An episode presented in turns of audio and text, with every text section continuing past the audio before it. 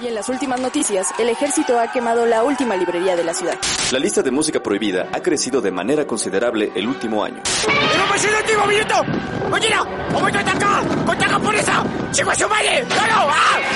¡Seguimos informando para Freak News! Transmitiendo desde la capital del imperio, Freak Noob News, lo último que queda. Hola amigos y bienvenidos a Freak Noob News, su podcast de cultura nerd. En esta ocasión vamos a hablar de la película de El Hombre Invisible en compañía de el buen Miguel de Sol Sangrons en la sección de Freak Cinema. Por el momento no nos acompaña, pero pues vamos a estarnos enlazando con él vía telefónica. Ha llegado el momento. De igual manera vamos a estar hablando de el manga My Lesbian Experience with Loneliness o mi experiencia lésbica con la soledad un manga multipremiado que ganó mejor este manga del año, mejor artista, entre varias más, bueno, entre varias categorías más, así que era un título bastante interesante al cual teníamos que echarle un vistazo y vaya que nos ha dejado completamente sorprendidos. Y de igual manera, pues vamos a estar hablando de las noticias de la semana, las noticias más relevantes que han ocurrido en esta semana. Eh, pues les recuerdo nuestras redes de trans, nuestras redes sociales. Eh, nos puedes encontrar a través de Facebook, Twitter, Tumblr, Instagram, YouTube como Freak Noob News. En el canal de YouTube regularmente subimos videos eh, sobre reseñas de películas, reseñas de cómics, mangas. Hacemos el Comic Book Haul, o sea, las compras de cómics del mes, los libros del mes, vaya. Así que el contenido es bastante variado el, contenido eh, se mueve de buena manera, por lo cual si nada más nos escuchas aquí en podcast, pues también puedes hacerlo vía YouTube, ya que es un contenido completamente diferente y que de cierta manera se complementa con lo que hacemos aquí en el podcast. Eh, les recordamos que puedes también escucharnos a través de Spotify, iTunes, iBox, Mixcloud, Google Podcast, TuneIn Radio, este Front Row Radio, también los lunes a las 8 de la noche con retransmisión los días martes al mediodía. O sea que hay muchas opciones para poder escuchar nuestro programa. De igual manera, los invito a dejarnos comentarios en la retransmisora en donde nos estés escuchando sobre qué les ha parecido el programa de la semana, sus opiniones con ciertos temas, este comentar las noticias que damos y pues ya por último también los invitamos a que visiten nuestra tienda online, nuestra tienda en Facebook. La encuentras como Freak Noob News. Ahí está la tienda. Puedes checar la pestañita donde vaya, dice tienda. Y ahí encontrarás productos oficiales de tus películas, cómics y bandas favoritas todo a excelentes precios. De igual manera, todo es completamente oficial para que no te sientas engañado de que te estás llevando algo que no esté que no es oficial, que no es licenciado. Aquí todo lo que vendemos es 100% oficial. Eh, por estar escuchando este programa, pues también te regalamos un código de descuento, el cual sería en esta ocasión el código número EP278. Repito, EP278 cuando quieras hacer tu compra, nada más mencionas esto, oye, tengo el código EP278 y automáticamente te hacemos 10% de descuento en todas tus compras, o al menos de esta semana. Ahora sí, sin más, yo soy Alri comenzamos con las noticias de esta semana. Y comenzamos la semana con una noticia que ni debería de ser noticia, pero bueno, y es que la American Psychological Association o la Asociación Psicológica de América ha declarado que no existe relación entre los videojuegos y la violencia.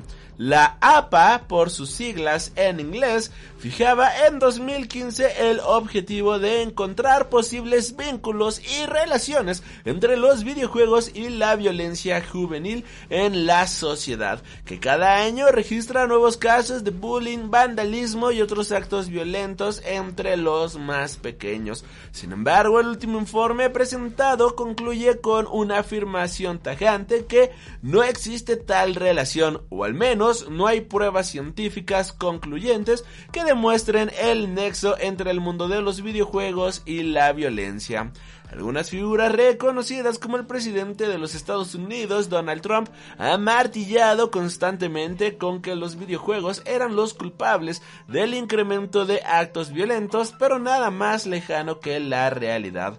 La presidenta de la APA, Sandra L. Schulman, ha opinado sobre estas acusaciones remitidas a los videojuegos desde algunos sectores como asociaciones de padres u organismos públicos. La violencia es un problema social complejo que probablemente se deriva de muchos factores que merecen la atención de los investigadores, los encargados de formular políticas y el público. Atribuir a los videojuegos la violencia no es científicamente sólido y desvía la atención de otros factores, como el historial de violencia que sabemos por la investigación es un importante predictor de violencia futura. Desde que los videojuegos han alcanzado un mayor estatus dentro de la sociedad del entretenimiento, muchos se han aventurado en la cruzada de censurarlos, condenarlos y culparlos de un problema que es mucho más amplio de lo que creen. La violencia es una lacra social que se debe a muchos otros ámbitos de la vida antes que a los videojuegos. Títulos como Grand Theft Auto, eh, Fortnite o Call of Duty han sido acusados constantemente de fomentar la violencia entre los niños y jóvenes, dada su amplia comunidad de jugadores que son menores de edad, pero es más una justificación barata por parte de los padres y tutores que no se centran en atajar el problema desde su raíz. Es más, muchos videojuegos han sido alabados por sus beneficios y bondades que otorgan a los usuarios. Juegos de Nintendo como Mario o Zelda contribuyen a crear una mayor capacidad de imaginación en las personas. Franquicias como FIFA, Maiden o NBA 2K estimulan el crecimiento de los deportes y títulos clásicos como el Tetris ayudan a calmar y estabilizar las emociones de los jugadores. Aquí pues realmente mm, nuestra postura pues ya saben, creo que es imposible echarle la culpa a los videojuegos, que algo que no se puede comprobar, pero bueno, ahora sí que esperemos que el tema de la violencia pueda ser erradicado por completo. Y ahora cambiando de noticias, pues una triste noticia y es que el merchandising de Baby Yoda ha sufrido un, un grave retraso debido al coronavirus. La enfermedad conocida como coronavirus, sigue expandiéndose en todo el mundo y esto está poniendo repercusiones en todos los ámbitos, incluida la industria del entretenimiento. No han sido pocas las cancelaciones de eventos y retrasos en sus producciones a consecuencia del coronavirus, como el rodaje paralizado de Misión Imposible 7 en Italia o que el GDC 2020 se haya pospuesto al verano debido a las últimas bajas de la compañía. Incluso se está contemplando que el motivo del retraso del estreno de James Bond sin tiempo para morir también sea debido al coronavirus. Además de todo lo mencionado anteriormente, parece que también se verá afectada la producción del merchandising de The Mandalorian debido al coronavirus, concretamente en la realización de juguetes de Baby Yoda, sin duda uno de los productos más esperados por los fans de Star Wars. Según informa CNN, el brote de coronavirus en China ha interrumpido la producción de juguetes oficiales de Baby Yoda en las fábricas de Hasbro.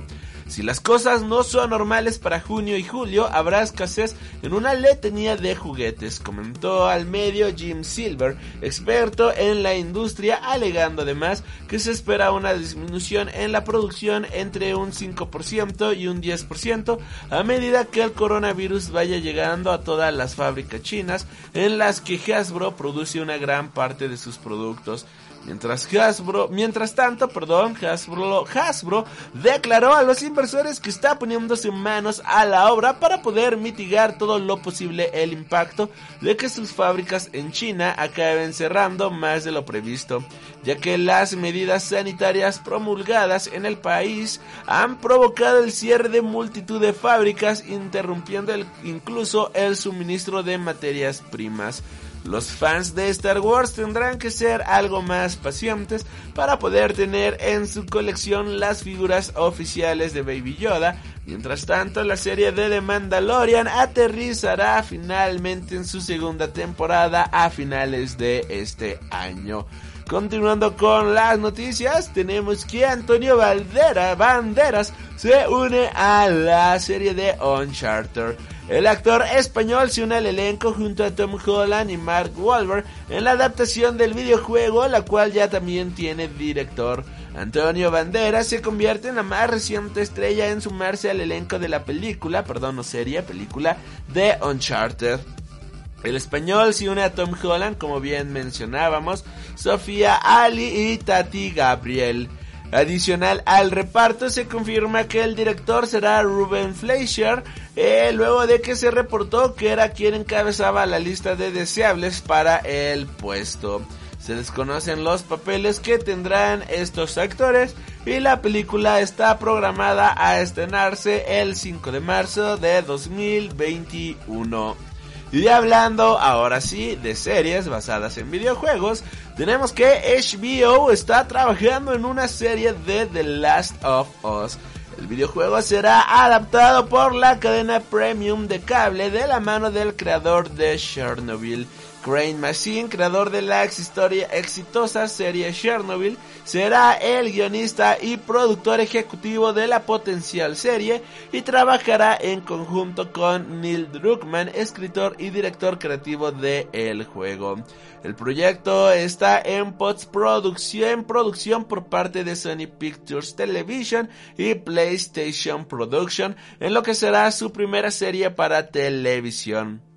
The Last of Us se desarrolla 20 años después de que la civilización moderna fue destruida. Joel, un aguerrido sobreviviente, es contratado para extraer de contrabando a una niña de 14 años de nombre Ellie de una zona en cuarentena. Lo que inicia como un trabajo pequeño se convierte en un brutal viaje a lo largo de todo Estados Unidos y donde ambos deben depender el uno del otro para no morir.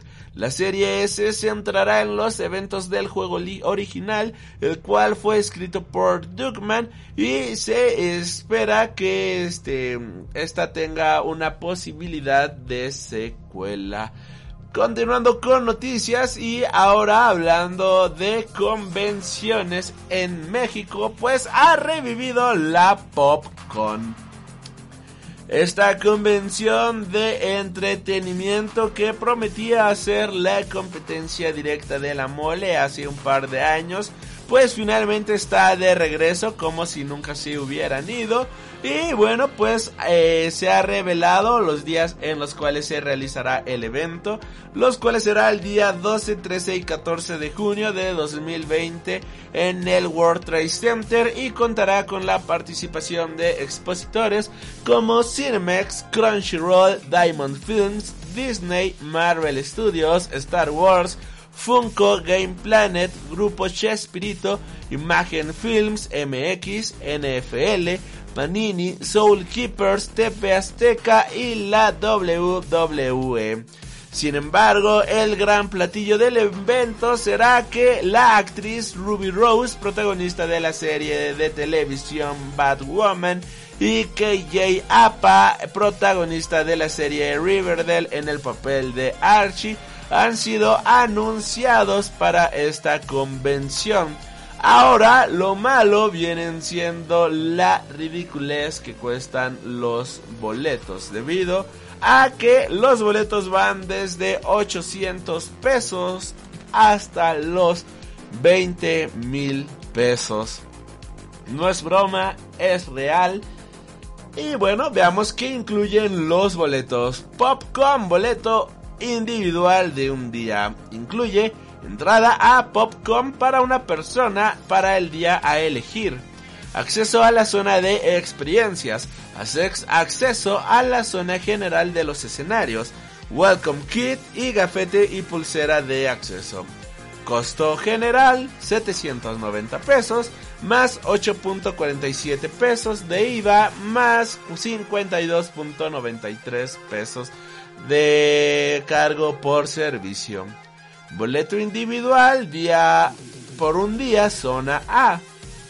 Te incluye entrada al, al evento para el día que elijas, acceso a zona de experiencias, acceso garantizado a la zona A del escenario principal con asiento no reservado, este acceso a la zona general de los demás escenarios, welcome kit y gafete y pulsera de acceso.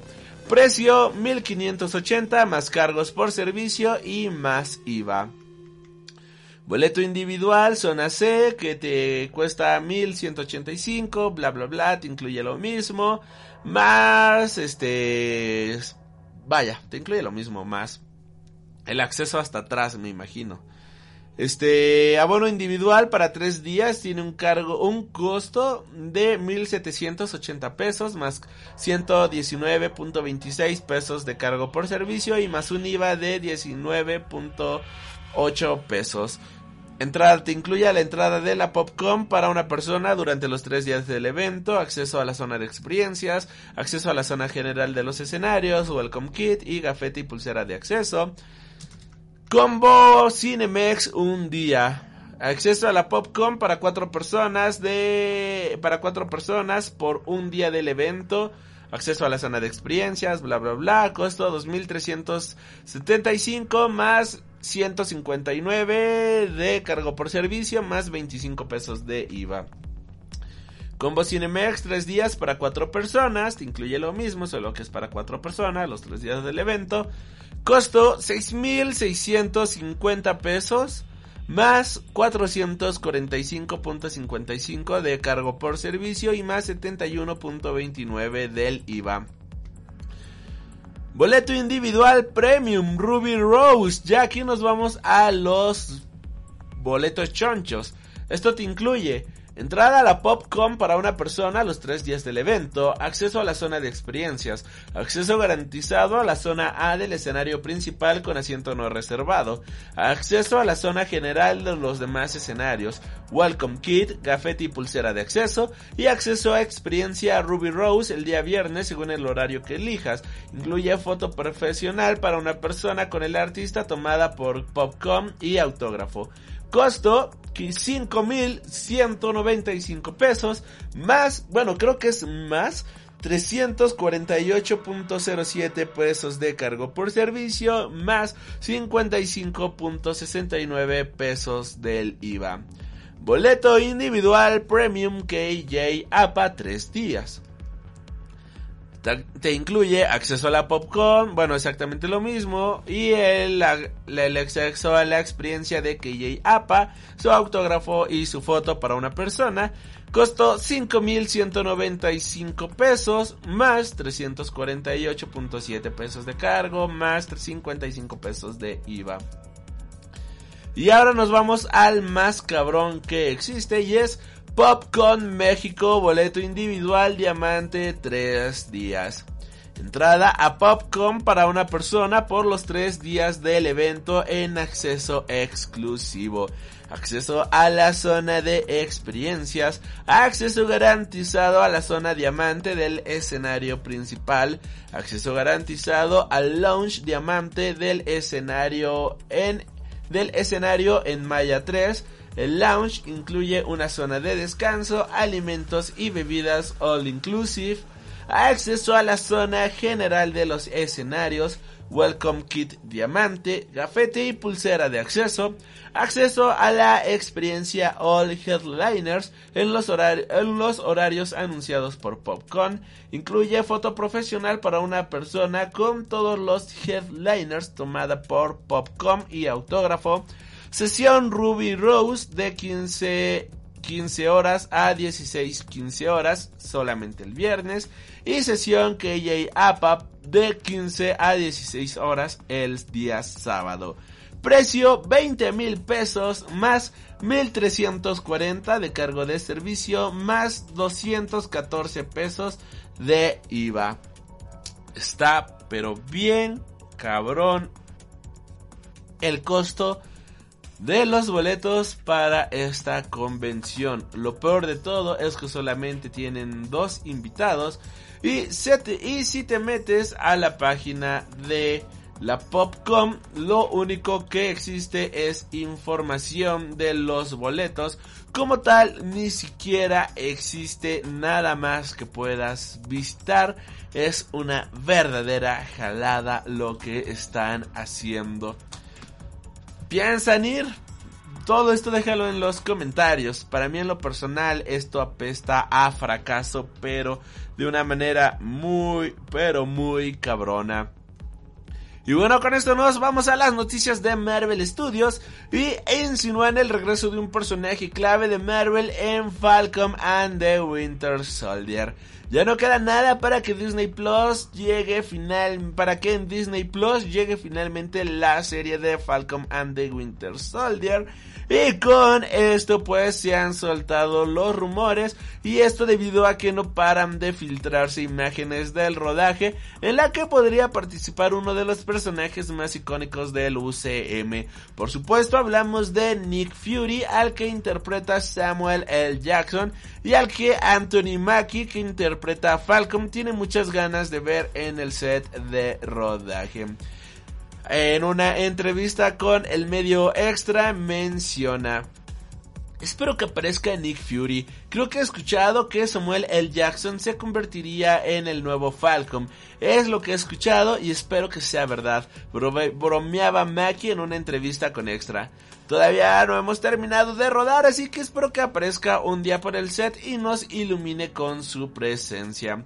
No sería de extrañar que Nick Fury apareciese en la serie de Disney Plus, pues a lo largo de los 10 primeros años del universo cinematográfico de Marvel, el personaje de Samuel L. Jackson ha servido de conexión para todas las películas, además de ser como una especie de guía para todos los superhéroes.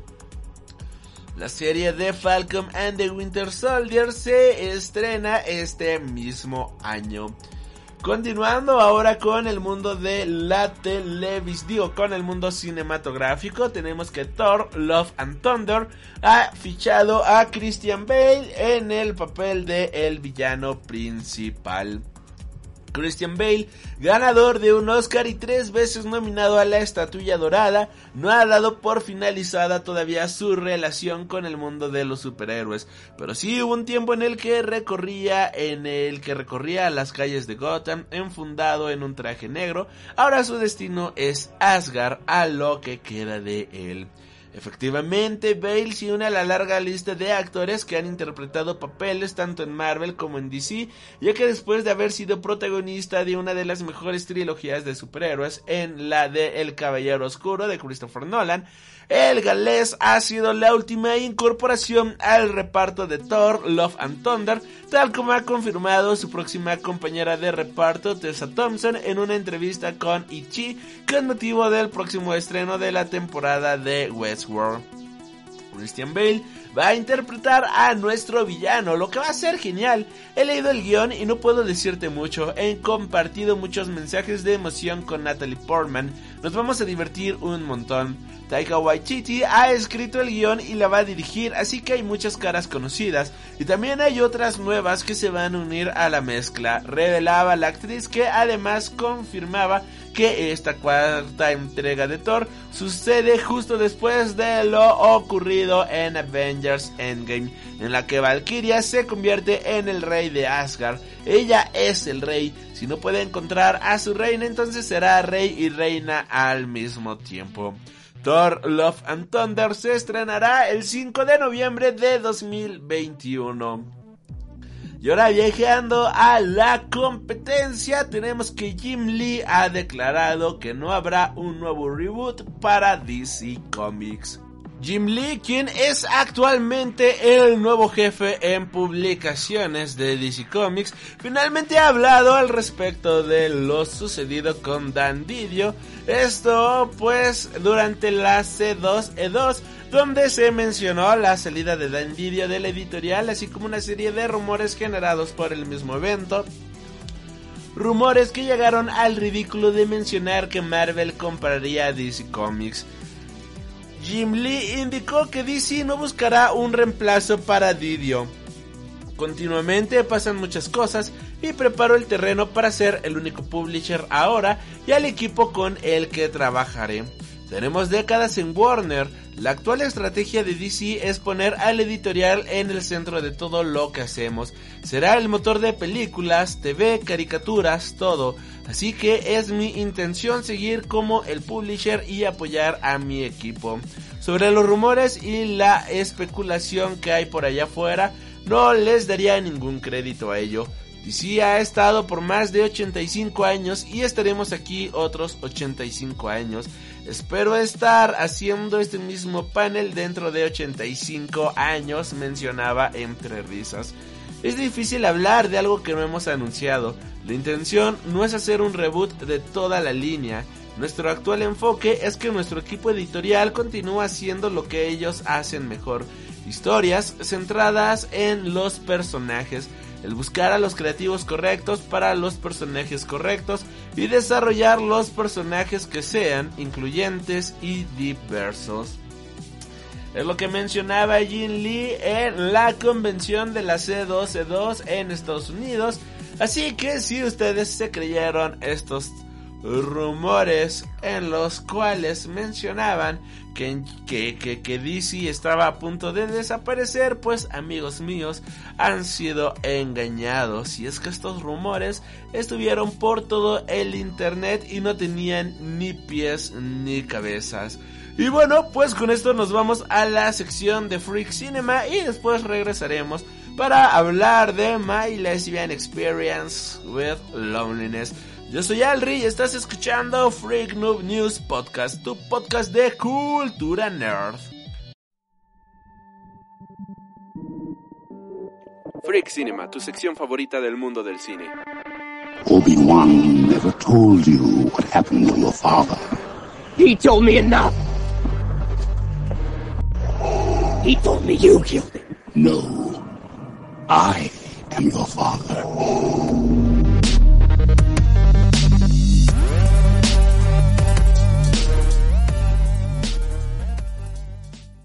Y continuamos con nuestro bonito, con nuestra bonita sección de Freak Cinema. Y en esta ocasión, para esta sección, nos acompaña el buen Miguel de Solo Sangron, a quien recordarán de viejos programas. Y bueno, joven Miguel, te invito a presentarte para las personas que no te conozcan. Así es, pues eh, mi nombre es Mike y me encuentro en el blog de, eh, en el blogspot.com diagonal eh, Sangrons. También nos buscan ahí para cualquier tipo de reseña de películas mexicanas en el blog. Eh, como conversaciones más este, casuales y compartir algo de publicaciones de películas que veo en general, no únicamente mexicanas sino internacionales y algún tipo de serie o conciertos en el Twitter, en twitter.com, en twitter.com, este diagonal solo sangrons o arroba solo sangrons, ahí arrobenos para la conversación. En Facebook como facebook.com diagonal sangrons y también estamos en Instagram este como como sangrons para que eh, nos sigan ahí. Eh, ahí también este publico eh, opiniones cortas en, en, imagen con, con este lo que vemos. Me parece perfecto.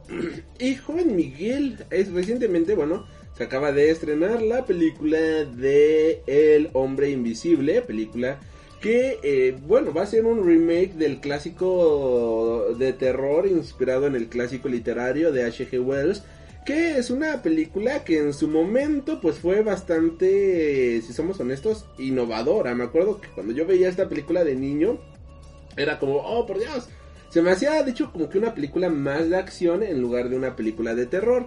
Y ahora llega esta película a presentarnos lo que debió de haber sido desde un inicio. Y esto pues viene siendo obviamente una muy pero muy buena película de terror. Este, expectativas, ¿qué tenías de esta película, joven Miguel? ¿Esperabas algo al respecto? O pues esperabas que fuera un churro, no tenías expectativa de ningún tipo. Por favor, contanos qué esperabas de esta cinta. Pues mira, esta es la... Bueno, no, tengo la información a la mano, pero mira, ya ha hecho demasiados reboots de el Monster Universe, de los monstruos originales de Universal, que... Con este sería el tercer intento. Que tengo entendido que, bueno, que los monstruos originales son eh, Drácula, eh, Frankenstein, eh, bueno, de hecho es el monstruo de Frankenstein, o sea, el monstruo que hace el Doctor Frankenstein, eh, son dos monstruos, el, hombre lobo, el hombre invisible y la momia, ¿no? Creo que son esos cinco personajes y creo que no sé si incluimos por ahí al, al hombre de la laguna verde, no sé si, se incluye. Sí, de hecho sí, también este está considerado como de los... Pero es el, que menos, ¿no? De hecho, de hecho este, si acaso habrá algunas, algún par de, intentos por revivir la franquicia porque por lo general se, se caen, ¿no? O sea, no llegan muy, muy allá. Sí, de hecho, eh, pues como tal no, no tiene una franquicia tan grande, pero vaya, también se incluye entre los clásicos. Eh, tuvo demasiadas películas en su momento, igual este spin-offs y tuvo colaboraciones con otros personajes, incluso está este el monstruo de la Laguna Verde con fulanito de tal y demás. Y pues sí, como bien mencionas es el que menos, de hecho es como que el monstruo más monstruo de todos, por decirlo de cierta manera. Es como el ñoño del grupo. Y esto pues me imagino que genera como que cierta animaversión, ¿no? En la gente, en el público. Que si somos honestos, pues a la hora de, verlo es como, ah, mira el nuevo monstruo. Ay, qué cosas, ¿no? O sea, da, da cosita. y pues, se podría decir que este monstruo ha inspirado muchas cosas, el monstruo de la laguna como pues pudo haber sido la película de la forma del agua, como pudo haber sido Ape Sapien en la en los cómics de Hellboy, ¿no? Así que sí ha continuado su influencia, pero si somos honestos es el que menos. Así es, y bueno, haciendo un pequeño resumen de los monstruos de Universal, tenemos a eh, Drácula de los años 30, que bueno, de hecho, eh, la, película como tal nunca se basó en el libro que escribió Bram Stoker, sino en un guion adaptado a un a teatro. Entonces lo que nosotros conocemos como pues eh, el, el, Drácula original, eh, pues en, realidad está basado en una obra de teatro porque fueron los derechos que consiguió Universal. Universal consiguió los derechos de la obra de teatro que se basaba someramente en la, en, la literatura de Bram Stoker. Este, después ya, este, bueno, ya se hizo los monstruos clásicos, ¿no? Que son las películas en blanco y negro de, Drácula, este, Frankenstein, el, hombre de la leona verde, el, este, el hombre invisible y este, el hombre lobo, ¿no? Eh, y, de hecho, si tú te fijas, eh, el, el único monstruo por así decirlo, original de Universal es El Hombre Invisible. El Hombre Invisible no se basa en ningún tipo de, literatura como han sido los monstruos anteriores o todos sí. que hay leído. Esa fue una creación 100% del cine. No, sí y se la verdad, en un libro. Eh, del Hombre Invisible, bueno, eh, eh, la dirigió, la, bueno, la que nosotros conocemos como la, como la, la original, por mencionarlo así, es de, de James Whale, que la verdad fue una cinta que rompió paradigmas porque ah, eh, eh, hacía muchos efectos especiales que la verdad sorprendió al, público de la época, ¿no? O sea, era muy avanzada toda la, la, técnica que se em, em, empleó para, para lograr esta cinta. Ok, a ver, ya, ya, ya, me, ya me dio curiosidad. Voy a ver. A ver, si quieres tú ahorita sigue comentando, pero según yo, Sí está basada en un libro, deja, lo busco en Wikipedia, pero según yo, sí está basada en un libro, vamos a ver este, vamos a ver quién Ok. tiene la razón. Ver, Bueno, entonces, este, con- con los monstruos de Universal, de los originales del, de blanco y negro de los años 30, 40, eh, pues eh, estamos viendo que fue, fue muy exitoso y pues bueno, ya saben, ¿no? Hollywood tiene una idea exitosa y quiere replicar la, eh, la fórmula hasta la náusea y pues obviamente pues ya empezaron a sacar más cintas de los monstruos, de Frankenstein, de Drácula, ¿no? Este, bueno, y llegando incluso hasta la novia de Frankenstein, o el, hijo de Frankenstein, y, todo, eh, bueno, luego los hicieron un, pre- precisamente, eh, hicieron un mashup, hicieron así como que un universo, eh, que, bueno, ya vimos eh, que funciona muy bien hasta en los años eh, 2000 como puede ser el, el universo eh, Marvel, donde juntan a todos los héroes de Marvel que hemos visto en películas eh, anuales y los juntan a todos los superhéroes en una gran película, en un gran crossover. Pues bueno, Universal lo hizo así, junto a Drácula, junto a, a Frankenstein y bueno, este, la- las películas pues cada vez eh, eran menos originales y bueno, el público pues también ya las veía como tipo serie B, ¿no? Eh, eran, eran muy baratas, eran este, guiones este, muy básicos y pues fueron decayendo. ¿Y qué, qué, eh, qué- qué pasó después? Eh, bueno, pues eh, con la llegada de las películas a colores, pues Universal vuelve a, a desempolvar pues los guiones, ¿no? De, de, sus, de su Universal Monsters Universe, por decirlo, no sé cuál sería el nombre original de esa franquicia. Monsterverse este era el universo de- Monsterverse. Sí, por, por- eh, yo, yo, yo recuerdo haber visto las, las colecciones en DVD en aquellos tiempos y creo que decían eh, colección de monstruos originales de Universal, de la Universal Studios. Bueno, volvieron a filmar todas esas, esas cintas, pero ya en Technicolor, a color. Este, nuevamente Drácula, eh, este, Frankenstein, todos los monstruos originales. Hombre lobo, otra vez- etc, etc, etc. otra vez, ajá, otra vez, otra vez, pero a color, ¿no? Este, eh, con actores, pues bueno, eh, Bela Lugosi, Que eran ya actores con piel de color, no en blanco y negro. exactamente, no, no blanco y negro, para por decir el Technicolor. este, después se vuelven a filmar, este, igual las, las segundas partes, terceras partes, igual crossovers, este, y, y bueno, también viene una, una época en la que ya la, el terror ya no era tan socorrido, se fue más a la onda de la ciencia ficción y bueno, los monstruos pues quedaron así como que eh, relegados, ¿no? Hasta que ya en los ochentas vuelve a resurgir esta moda de los, de los, del, del, del terror, ¿no? Eh, y bueno, nuevamente se, se trata de revivir la, la, los derechos de autor de, de, de los monstruos, ¿no? Este, llegamos hasta los, hasta los noventas, cuando ya realmente, eh, pues la, la primera cinta que se trata de filmar, ya con los derechos de autor de la novela de Drácula, pues le pusieron precisamente para llamar la atención Drácula de Bram Stoker, ¿no? Este ya, ya con los derechos, ya para ver eh, no el guion de la obra de teatro, sino el guion basado en la novela de este de Braham, ¿no? Eh, que fue pues un hitazo, de hecho volvió nuevamente a ser eh, comentada por los grandes avances técnicos para hacer eh, los efectos especiales, porque recordemos que esta cinta del, de los noventas, eh, pues, aunque sea, aunque es digamos relativamente pues contemporánea hacia a, a nosotros, pues no tenía los recursos este visuales como puede ser el CGI o, la, o, o, los efectos generados por computadora, ¿no? Aquí estamos viendo que incluso eh, los, los monstruos pues eran eh, botargas, eran trajes, eran disfraces, era maquillaje, entonces todavía digamos que se defendía muy bien eh, y veíamos que era pues terror real, o sea, filmado en sets, ¿no?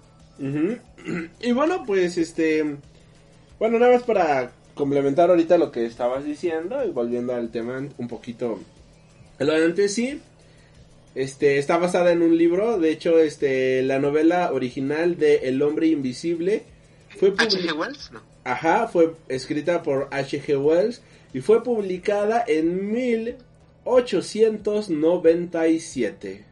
Wow, entonces ahí tengo un, un, un gran error de. Tiene un total de concepción, porque había- 274 Yo sabía que había un monstruo original, no sé cuál será. ¿Será, será el hombre lobo? Sí, Estamos jugando, ¿no? No, y este. La película original del Hombre Invisible es una película de terror, vaya.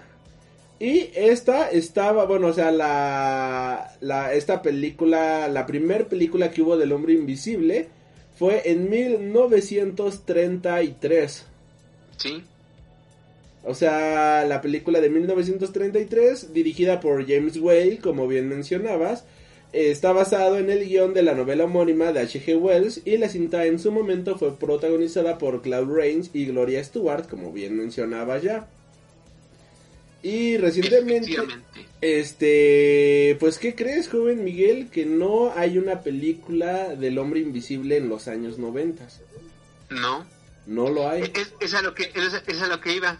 A partir de los noventas, con Drácula, eh, eh, di- dirigida por Francis Ford Coppola, eh, ya basada en la obra de, de Bram Stoker, este, y con, bueno, con Gary Oldman yéndose hasta el infinito, ¿no? Hasta el, hasta el cielo des- resplandeciente de estrellas, ¿no? Y con Winona Ryder, Anthony Hopkins, o sea, fue un cast y fue una cinta, pues, que dio de qué hablar, todo el mundo fue a ver al cine Drácula, ¿no?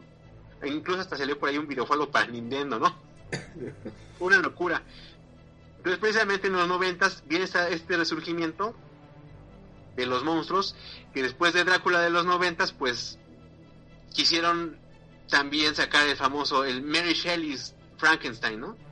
Que no gustó tanto, porque no se hizo, digamos, de la misma forma como se hizo Drácula, sino que ahí Jesús dijo, ah, ¿sabes qué? Ya, ya tenemos la fórmula de Drácula, no necesitamos a los creativos de la cinta anterior de, de- de- para hacer este Frankenstein, vamos a hacer a nuestra, a nuestro modo, y no gustó, de hecho, eso fue la gran crítica, ¿no? No gustó mucho cómo fue el enfoque de Frankenstein. Ajá. Entonces me imagino que ahí fue donde ya hasta, hasta ahí, hasta ahí le pararon. Obviamente viene por ahí también el, la cinta que ganó Oscar también premios Oscars por por mejores este, efectos especiales y maquillaje como puede ser este un, un hombre lobo americano y un este en París me, parece o en- eran fueron dos Sí. no Sí, lo- hombre, hombre lobo americano en París y hombre lobo americano. Coronavirus, perdón. y tú hablas.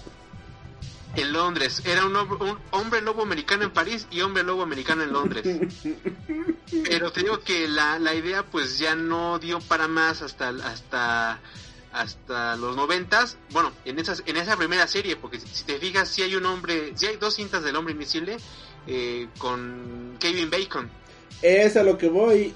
Esa no es una película del hombre invisible.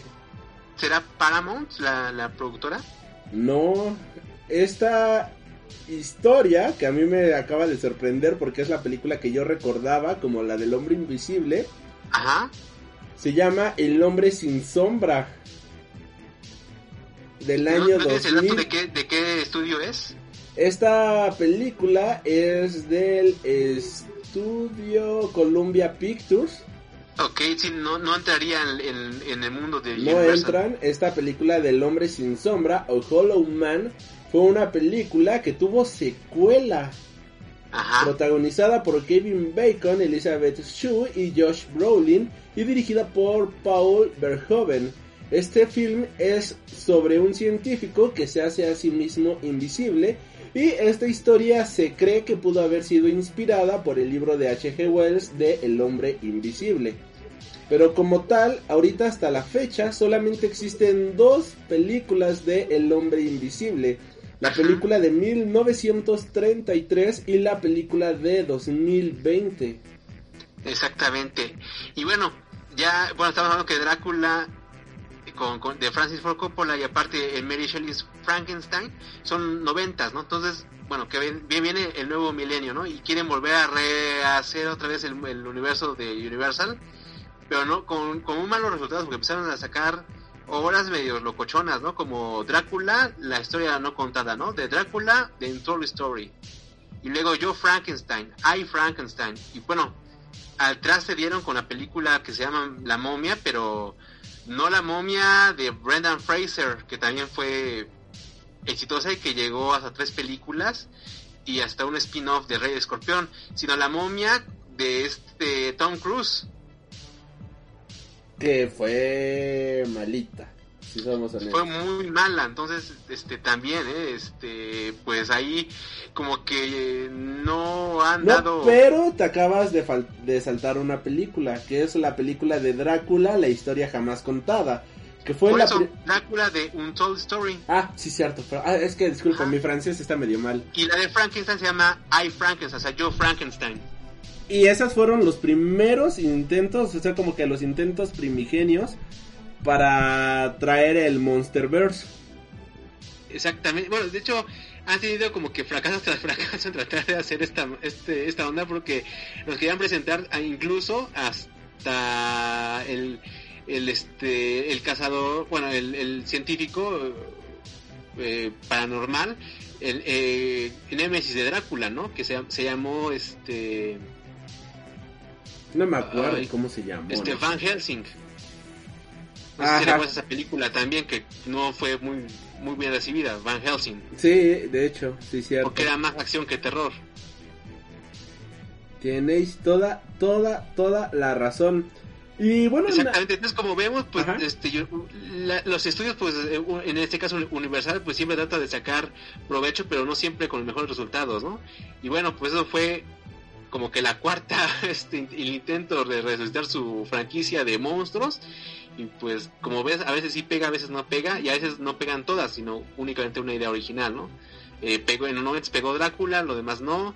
Después pegó la momia, lo demás no. Y pues en este caso, pues tenían fracaso tras fracaso, ¿no? Como bien lo dices, ¿no? Drácula, la historia jamás contada, eh, Joe Frankenstein, la momia, pero no con Brendan Fraser, sino con Tom Cruise, y ahora pues ya quieren sacar eh, pues esta película de El Hombre Invisible, pero con otro enfoque, porque precisamente de las dos cintas que mencionas, este, pues en las dos, este sí está muy, muy, es muy similar eh, el guion, porque estamos hablando de que es una persona que es un loco, no sé si pierde la cabeza o era un asesino ya ya este serial. Una persona con problemas mentales, pa corto. Exactamente.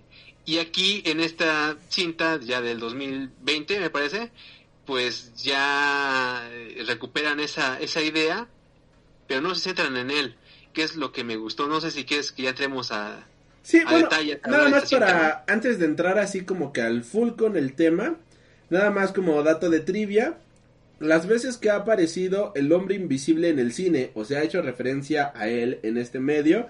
Sí, porque si es invisible no podemos ver, ¿no? Exacto. La primera vez fue en 1933.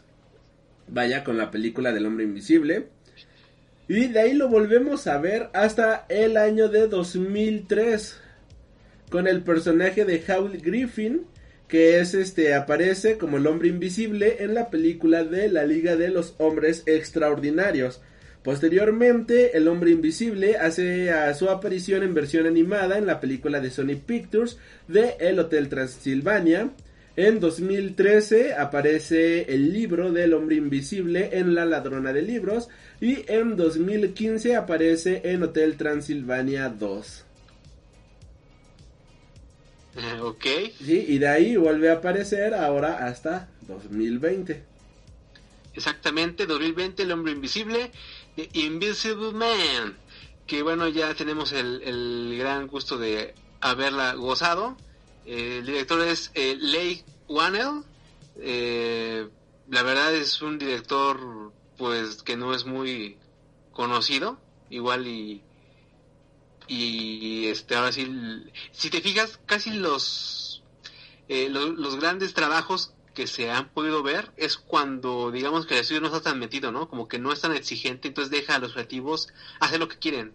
Y, parece que no les no, no, no lo entienden los estudios esto no o sea tantas cintas geniales que hemos visto últimamente son cintas que la verdad eran como que un plan B o el estudio no estaba tan tan no, no metía tantas las manos dejaba a los a los artistas o a los creadores o a los directores eh, ajá, hacer sus trabajar cosas. sobre su, su- su- sus ideas no y vemos trabajos muy buenos. Pero, Y- y- y- pero aquí de y hecho, si ves de la contraparte cuando son proyectos muy cuidados la verdad pues dan al traste con todo y a nadie le interesan. Y bueno, aquí pues este director eh, fue el que dirigió la película de Upgrade. No sé si tú la alcanzaste a ver hace... No, no me acuerdo si el año pasado o hace dos años. Fue una película que es... ¿Qué pasaría si te controlara una inteligencia artificial? Vaya, de ese año, 2018, esta película fue una de mis películas favoritas. Y él fue el director de esta cinta. O sea, como que ya tenía la escuela de hacer muy buen cine. Y como bien mencionas, cuando dejas al creativo hacer su propio trabajo, es cuando mejor funciona la película. Ya que aquí vemos un trabajo cinematográfico espectacular en todos sentidos. Tanto la fotografía como lo que viene siendo la música. En esta ocasión, pues la fotografía viene siendo por parte de Stefan Ducio y la música y todo el acompañamiento sonoro es por Benjamin Wolfish, quien eh, ha trabajado en bandas sonoras como pues ahí nomás, ahí este estuvo trabajando para que te des una idea. En Blade Runner 2049, en Shazam, en Lights Out, en este en la película de It, así que pues ya tenía ya tiene escuela este señor haciendo música y musicalizaciones vaya para películas cabronas, o sea que no es ningún improvisado ni el director ni la persona encargada de todo el diseño sonoro, que es creo yo que lo que más resalta de esta película. Este, ¿quieres ir mencionando? Bueno, ya mencionar al, al full la trama, este, nada más, este, si es la primera vez que nos escuchan, esto va a contener full spoilers, así que pues les invitamos a ir a ver la película porque de verdad es una verdadera joya cinematográfica. Así que joven Miguel, por favor, expláyate hablando de toda la trama, de inicio a fin. Así es, eh, bueno, eh, lo que me llamó mucho la atención eran los avances de la película. Este video era, un tráiler, un avance muy elegante, ¿no? Eh, eh, eh, el hombre invisible, dice The Invisible Man, y salían las letras eh, proyectando una sombra, ¿no? Y la verdad yo, desde que vi el título, dije, está, está bonito, está bonito el avance. Y la protagonista no es el hombre invisible, es la actriz llamada Elizabeth Moss, que interpreta a Cecilia Cass, así se llama su personaje. Esa chica pues también no tiene una gran trayectoria en el cine, eh, me refiero a que no ha tenido papeles muy sobresalientes, sin embargo en televisión sí, en televisión eh, pues tenía casi el papel, eh, el rol eh, principal femenino eh, en la serie Mad Men, ya que el el protagonista pues de la serie sobre el que giraba todo era Don, Don Draper, Donald Draper. Y bueno esa chica Elizabeth Moss pues eh, también aparecía ahí. Y fue un personaje muy interesante de hecho de ahí yo lo yo la ubico. Eh, es una actriz agradable simpática. Se ve que sí sí es muy intensa en sus en, en sus- pues en, en su en sus interpretaciones sí sí le da la intensidad sí se eh, adentra en el papel, ¿no? Entonces ahorita en esta cinta del hombre invisible, eh, ya con el nombre de, de Elizabeth Moss y ese bonito tráiler, pues me emocioné, ¿no? Y además viene de una unos estrenos con demasiado hype, porque la crítica la, la amó, ¿no? Y también el público. Entonces es esos momentos cuando te super emociona querer ver esta cinta, ¿por qué? Porque estás viendo que se estrena la cinta y el público eh, la recibe muy bien y la crítica también. Entonces es un éxito de crítica y público, ¿no? Entonces dices, bueno, algo tiene, hay que correr a verla, ¿no? De hecho yo la vi luego, luego que se estrenó el viernes de estrenos para no perderla y este y, y me encantó, o sea, me, me, me voló la cabeza porque hace mucho tiempo, hace mucho, mucho tiempo que no vemos una película de terror tan bien hecha y tan bien dirigida porque se siente muy fresca, muy, muy, muy fresca, no se siente algo que hayas visto antes. De hecho, eh, ojalá que si tratan de volver a restablecer este universo de, de monstruos originales de Universal, pues traten de mantener al equipo original, ¿no? A los creativos por lo menos, para que tengamos cierta calidad o cierto estándar en las películas, ¿no? Así como la onda de Marvel, que también creyó en sus creativos, y pues si te fijas, pues podrán ser eh, no cintas extraordinarias, pero tienen un nivel que no baja como Rueda de la Fortuna, como Rueda de la Fortuna, bueno, sí, Rueda de la Fortuna o una montaña rusa de emociones, ¿no? Cosa que ha pasado con DC, ¿no? Con DC que la verdad ahí pues no podemos confiar en, nada de lo que haga.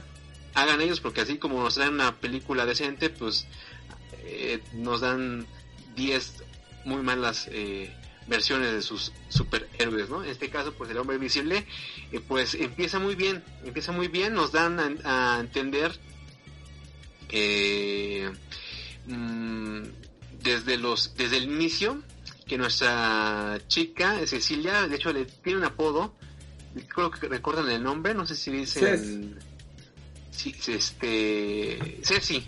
Ceci. Ceci le dicen a la, a, la, a la chica de cariño. Este, bueno, desde que empieza la película nos dicen que hay algo que está mal.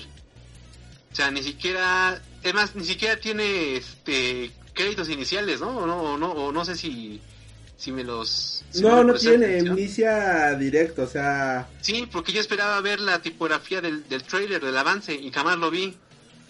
Jamás vi esas letras de, surgiendo de un fondo blanco y proyectando una sombra, ¿no? Nunca vi nada.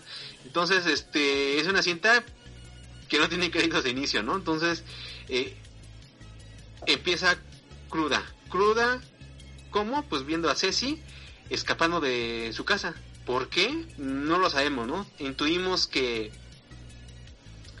que este algo pasa, ¿no?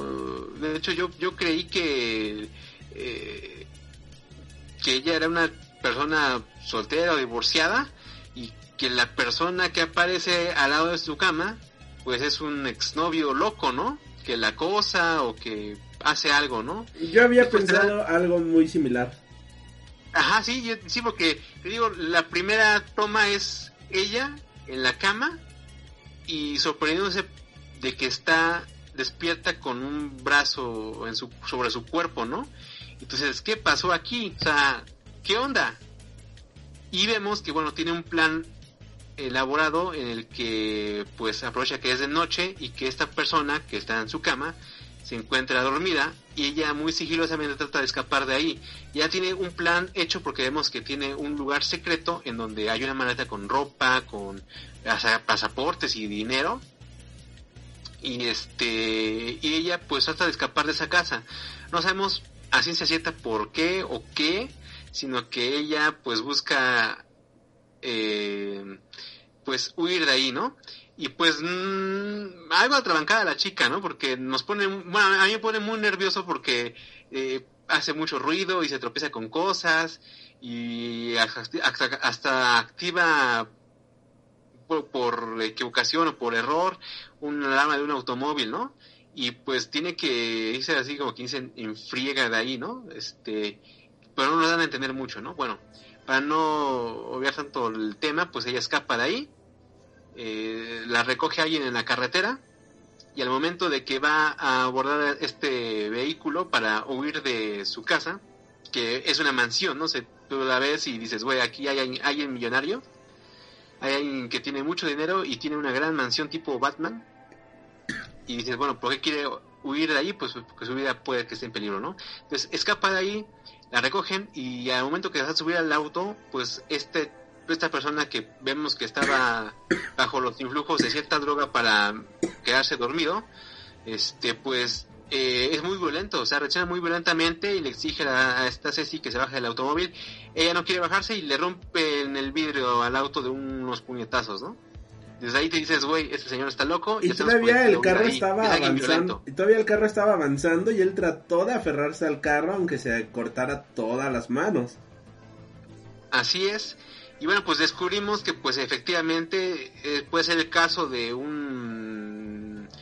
Este, es que es que está tan fresca esta cinta que hasta se puede equiparar a, a, a, a, la situación que estamos viviendo ahorita, ¿no? Que es sobre los derechos de la mujer y sobre cómo se sienten ellas acosadas por el hombre y que no, pues, pues que la, la ley o la justicia pues no está tan a favor de ellas, ¿no? En este caso también nos dicen que Ceci ya se ha querido separar de, pues ya lo, que descubrimos es que eso es, su esposo, lo ha querido dejar, pero no puede, porque esta persona es muy poderosa y muy influyente, tiene mucho dinero, y ella pues es, pues no es nada relevante, ¿no? Es una persona que únicamente conoció a esta persona, este, a esta persona en la universidad y se casó.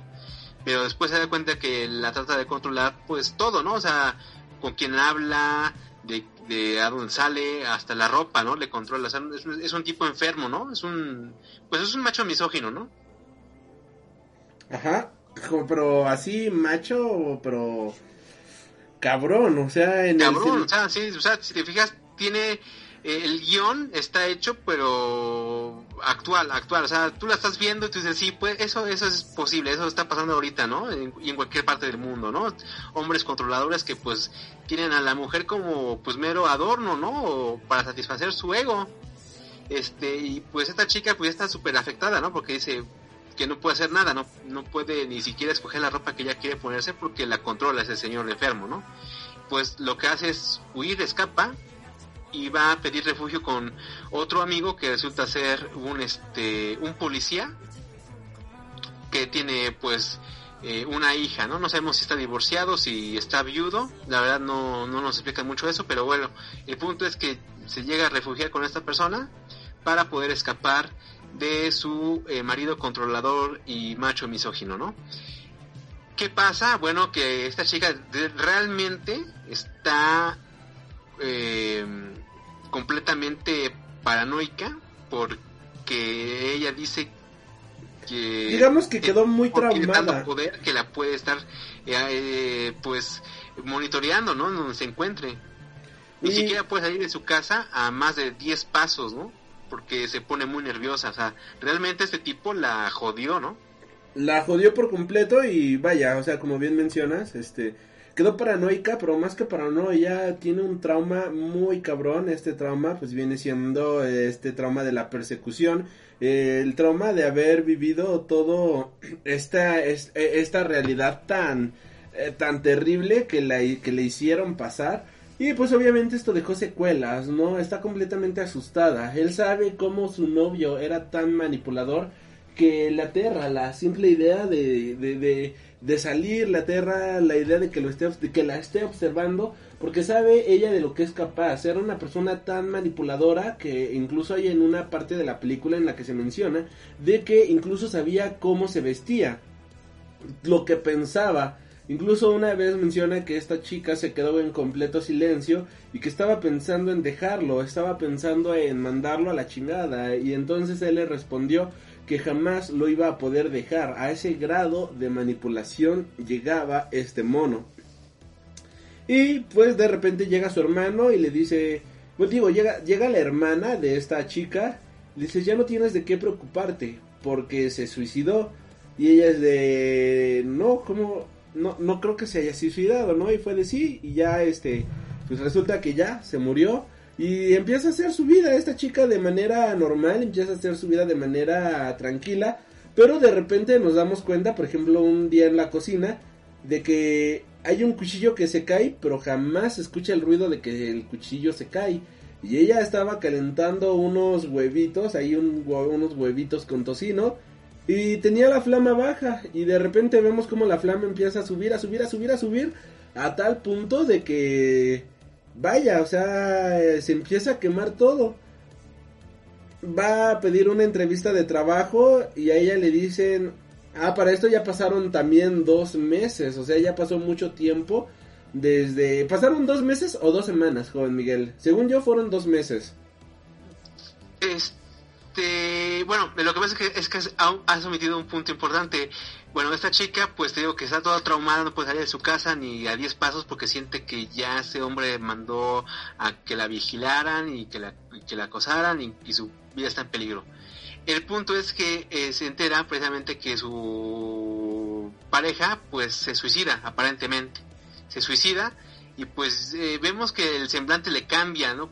completamente, o sea, eh, tenía una cara de, de, de, de, de ansiedad, de depresión, de tristeza, que la verdad mm, tú dices, por favor, que algo bueno le pase a esta mujer porque está muerta en vida, ¿no?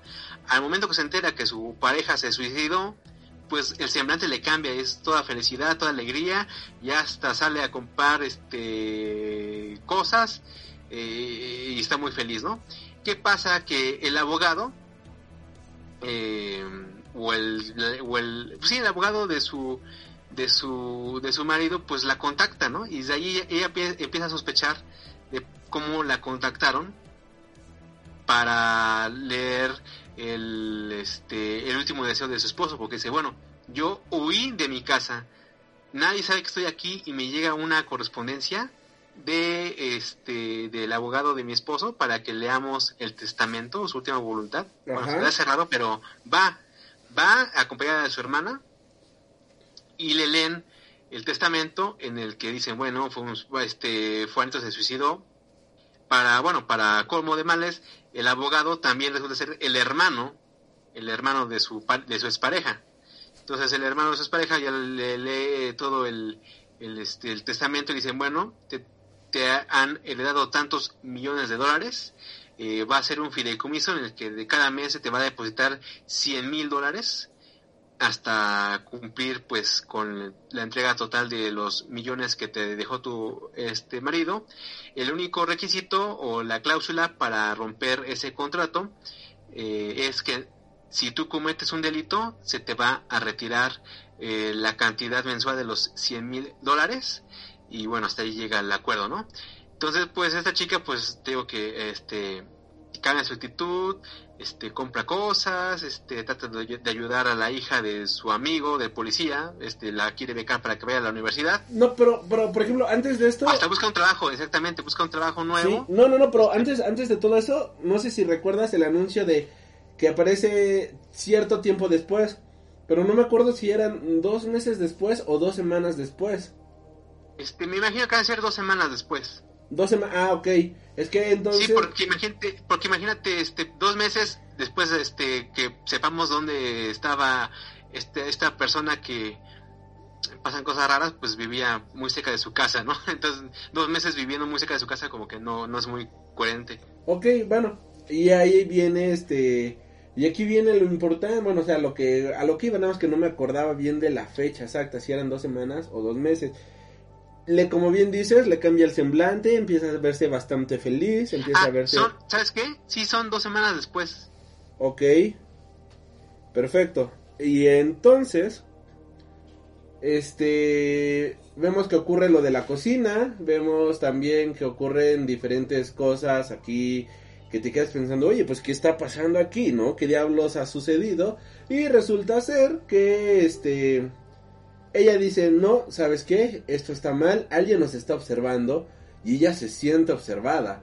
Y aquí vemos como la cámara juega también con un, este, hay como un juego de cámara en donde ahora la cámara no la vemos como en planos generales, sino la vemos como si hubiera alguien viendo todo el tiempo a lo que estamos haciendo.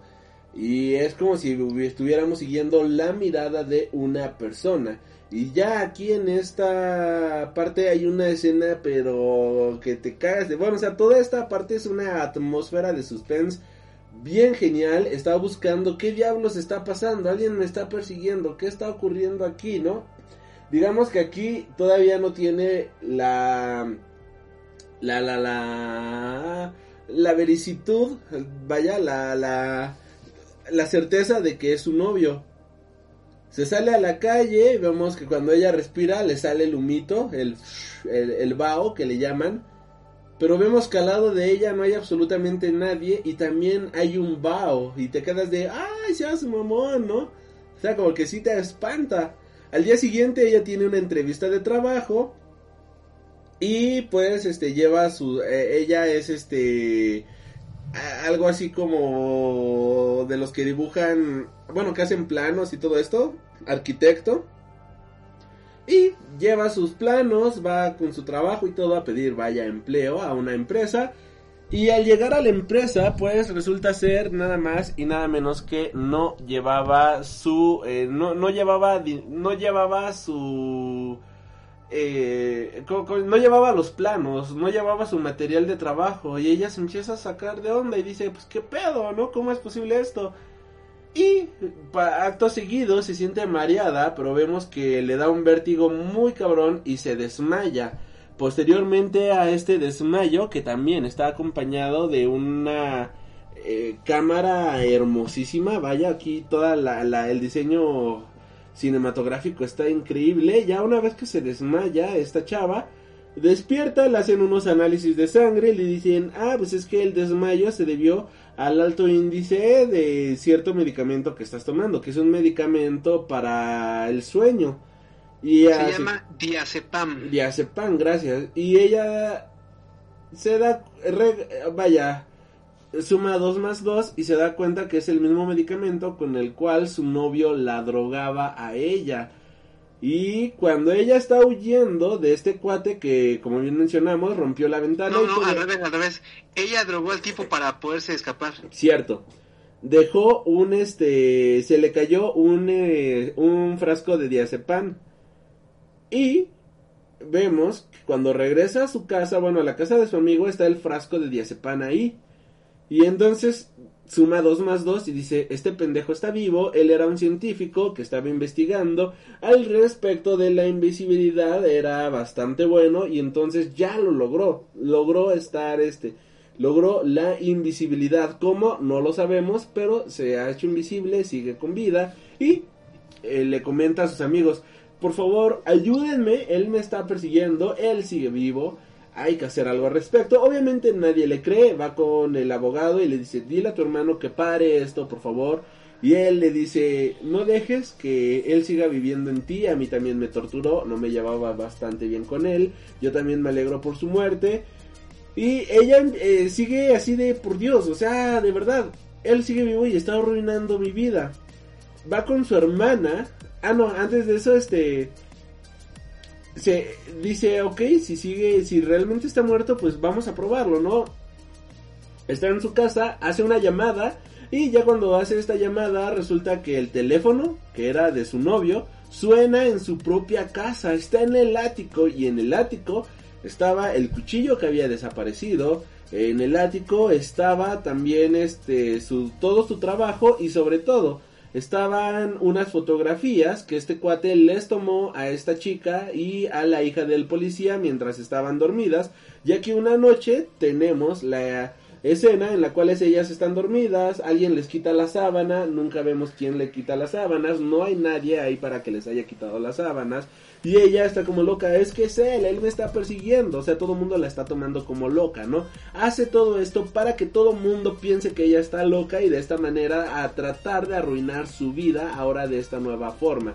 Ya una vez que logra todo esto, bueno, pues vemos que todo está ahí arriba y en su celular hay unas est están las fotografías están este las fotografías de ella de, de, ella y la niña durmiendo haciendo alusión a que fue él quien les quitó la sábana.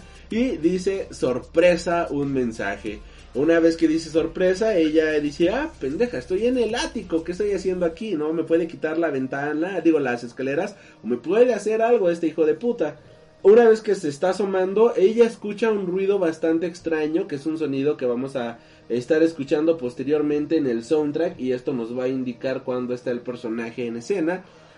Al escucharlo, ahí hay una bote de pintura, ella lo avienta y vemos por primera vez que hay como una especie de alien ahí en la casa que resultaría que no es un alien, sino es un traje especial para hacerte invisible que él logró desarrollar gracias al dinero y la tecnología que él estaba desarrollando. Logra escapar, logra huir y va con su hermana al día siguiente a decirle, oye, lo descubrí, vaya, tengo algo, bueno, antes que todo esto, va, ah, sí, va a la casa de su hermana y este después de una pelea que tiene con el hombre invisible, vaya, en esta casa. Y su hermana le dice, ah, mira, ahora sí tiene los huevos para venir, ¿no, cabrón? Y es como, ah, chinga, pues qué, como que, como que ahora sí tengo los, para venir, ¿no? Eh, ¿Qué pasó? No, no, pues dímelo online, como así eres, que no sé qué, y bla, bla, bla, bla, bla, bla, y ella se queda, pero ¿de qué fregados me estás hablando? A lo que ella le enseña un correo electrónico en el cual, pues, le menciona que ya está harta de su hermana, que ahora que es rica, pues ya no la necesita y todo eso, y ella de, no fui yo, fue mi novio, o sea, fue él, me estás tomando de a loco. El punto es que la cosa sigue escalando, el hombre invisible golpea a la hija del policía, el policía piensa que fue ella y para tratar de encontrar su inocencia pues ella va a la casa a donde su, es, su vaya su novio hacía investigaciones y ahí se encuentra con uno de los trajes, ahí se encuentra con uno de los trajes que él estaba desarrollando y se da cuenta que pues, se puede hacer invisible. También vemos que ahí está el perro, o sea que las cosas digamos que están completamente normales, las cosas están como si alguien se hubiera ido, pero pues hay algo extraño porque pues no hay como que mucho este mucho cambio, ¿no? El perro está bien, el perro está nutrido y, y hay algo extraño, ¿no? Como que dices, mmm, como que algo no cuadra aquí.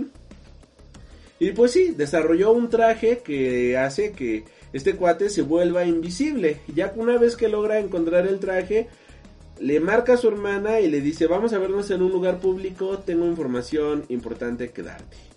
Ya se quedan de ver en un lugar público, en un restaurante, y le dice, encontré el traje, eh, bueno, encontré chalala, chalala, chalala están platicando y en eso vemos como la hermana se queda completamente callada y está viendo al lado de la esta chica y lo que está viendo es un cuchillo que está flotando y pues le cortan la garganta, lo cual pues posteriormente hace que, que culpen a esta chica de asesinato, de que mató a su hermana, de que está teniendo alucinaciones, de que está consumiendo este somníferos que no estén en sus cinco sentidos y pues ya tiene todas las de todas que la metan en la cárcel.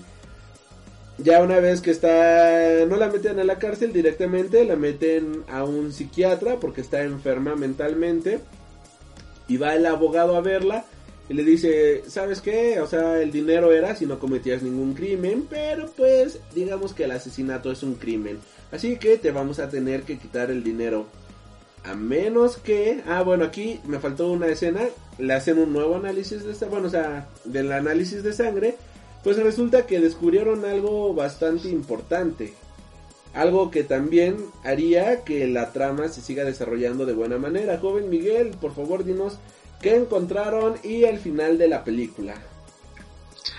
Así es, bueno, ahora sí te dejo todo el micrófono, voy a servirme un poquito de agua porque el coronavirus me está dando duro, así que por favor expláyate para que nos cuentes el final de esta cinta.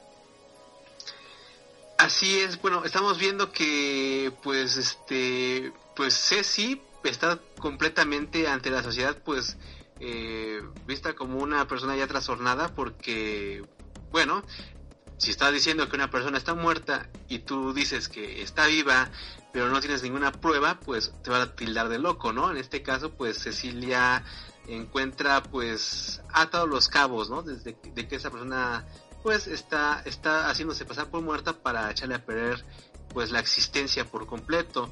Precisamente, de hecho, ella recuerda un diálogo de que su ex esposo pues le dice nunca jamás te vas a poder separar de mí.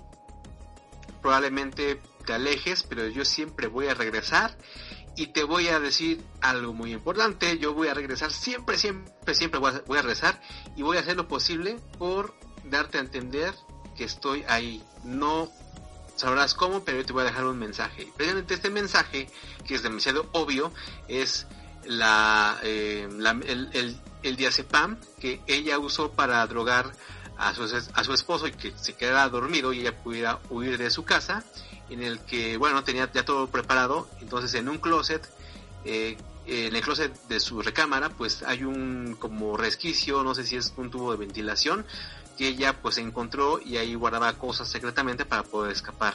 ¿Qué pasa? Pues que cuando se, se cae en, en la carretera este frasquito de diazepam, pues ella lo encuentra mm, mm, milagrosamente en el baño, este y, pues de ella lo perdió en la carretera, ¿no? ¿Qué pasa? Que le hacen unos estudios cuando ella se desmaya en el, eh, en el en la entrevista de trabajo porque ella es una arquitecta, entonces lleva unos bocetos para poder seguir a Francia. Entonces, pues obviamente, pues esta, este, este, su esposo que estoy de recordar el nombre, eh, ay, se llama, creo que se llama, bueno, James es el policía, eh, Adrian se llama, se llama Adrian, Adrian, Adrian, su, el esposo. Entonces, Adrian, Adrian, este, eh, pues, pues básicamente, pues se descara, ¿no? Con ella, ¿no? De, dándole mensajes que solamente ella puede entender, pero como ella no lo explica también hacia las demás personas, pues la, la, la, la tildan de loca. Y entonces es en este momento, es en este punto en el que um, esta, esta cinta pues cambia, no cambia de, de, de tono porque es muy eh, paranormal todo lo que nos, nos, presentan en las, en las películas, ¿no? Como si fuera una presencia extraña, porque ella siempre se siente incómoda, se siente observada, como si hubiera una presencia mal, maligna en la casa, y hay cosas que se mueven, hay cosas que pierden el sentido, por ejemplo, ella cuando va hacia la entrevista de trabajo, pues tiene sus papelitos ahí ordenados en su carpeta, y cuando la están entrevistando y quiere presentar los trabajos que trae, pues ya no hay nada, ¿no? Desaparece, está completamente vacío su portafolio. Así y es. ella, pues, como que te da a entender que hiper, hiperventila y se desmaya, ¿no? Y ya cuando llega al hospital, pues resulta que no, no está desmayada, sino que dice, güey, tienes una reacción hacia una, un medicamento que es el diazepam y pues tomaste mucho y pues te desmayaste, ¿no? Lo que pasa es que le, le, le comentan que pues van a seguir viendo qué onda con sus análisis de sangre, pero pues ella pues como que corta, ¿no? Por, o sea, ya no da seguimiento a la, a la atención que le iba a recibir en el hospital y bueno, pues hasta que está ya encerrada, este, pues en el manicomio, pues le vuelven a hacer otros análisis y dicen, bueno, usted, este, se encuentra, este, pues embarazada, ¿no? Y dice, ¿cómo puede ser posible que yo esté embarazada si yo tomaba este pues anticonceptivos porque precisamente ella comenta que este este Adrián era tan tan tan tan tan loco que bueno quería tener un hijo con ella como mero trofeo no de su egolotría machista loca misógina y bueno pues él pues es tan inteligente que le descubre el plan a la, a la, a la chica. Entonces Cecilia dice bueno yo tomaba anticonceptivos y el hermano de Adrián le dice pues sabes qué se te cayó el plan porque él ya lo sabía, él sabía todo, sobre todo, él sabía todo y te, pues, te cambió los anticonceptivos, ¿no? Te los te puso, no sé, unas mentas, ¿no?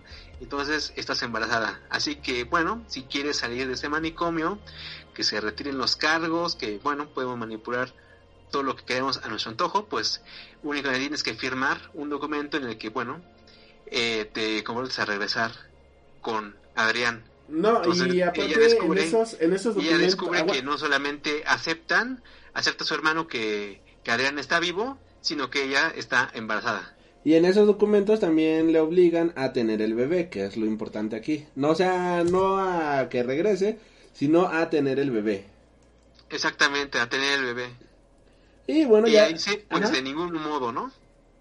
Descubren que está, ya está de regreso y ella dice, no, de ninguna manera, le tira las cosas, este, le avienta los papeles y en esta distracción en la que él está recogiendo los papeles, ella toma una pluma, la cual ella escondería en su cuarto para de esta manera, ya cuando en la noche, ya cuando nadie la esté vigilando, tomar la pluma, que no una pluma fuente, de estas que tienen una puntilla bastante filosa, que de hecho literalmente si te cortan, y dice, no me vas a tener a mí ni a tu bebé. Y entonces comienza a este a cortarse las venas en una escena que está muy cabrona. Y seguido de esto, pues tenemos de que alguien la detiene, obviamente el hombre invisible. Dice, aquí estás, maldito infeliz. Este sabía, ¿no? Que ibas a aparecer. Le, con la misma pluma, este, en un momento como de distracción, logra apuñalarlo, vaya.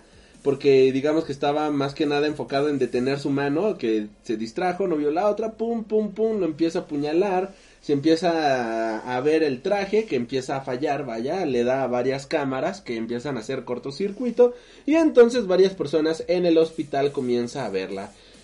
Empieza una persecución, comienza una escena de acción bastante buena en donde pues prácticamente cómo vences a lo invisible, ¿no? Prácticamente como diablos vences algo que no puedes ver y esto se le hace bastante difícil también a los guardias quienes pues no pueden contra este personaje.